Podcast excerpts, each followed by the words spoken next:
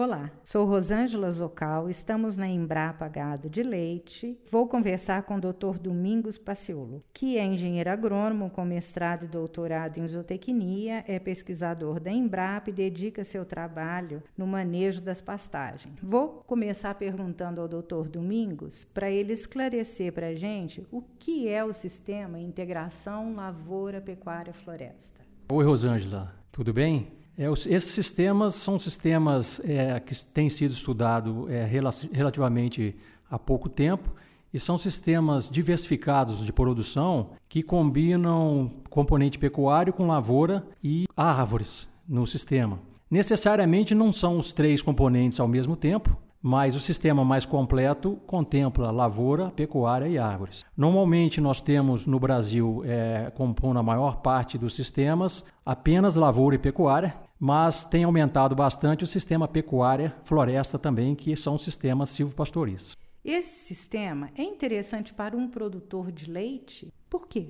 Esses sistemas eles têm inúmeras vantagens para os produtores de leite e de carne como um todo, mas especificamente para o produtor de leite, nós temos algumas características que podem estimular o produtor a adotar. A primeira delas é a questão do conforto térmico, principalmente no sistema silvopastoril que tem o componente arbóreo. Em regiões quentes, especialmente em épocas mais quentes do ano, que a gente sabe que as temperaturas são excessivas para o conforto dos animais, o componente arbóreo pode contribuir com a sombra, diminuindo a temperatura ambiente, favorecendo então o comportamento dos animais, a fisiologia, aumentando o consumo e com isso podendo aumentar inclusive produção de leite. O segundo aspecto tem a ver com a parte de diversificação de renda na propriedade. O produtor que tinha apenas a renda do leite ou renda do leite de animais, venda de animais, ele pode então também ter a renda do componente arbóreo, que pode ser a venda de madeira, por exemplo, ou o próprio uso da madeira na propriedade. Se for uma integração com frutas, ele pode vender as frutas integrando a renda dele. É interessante do ponto de vista de mercado, porque a renda de um negócio pode compensar, às vezes, uma época pior do outro negócio. A gente fez alguns estudos aqui da parte econômica e percebeu que traz maior estabilidade ao longo do ano, ele tendo mais de uma renda na propriedade.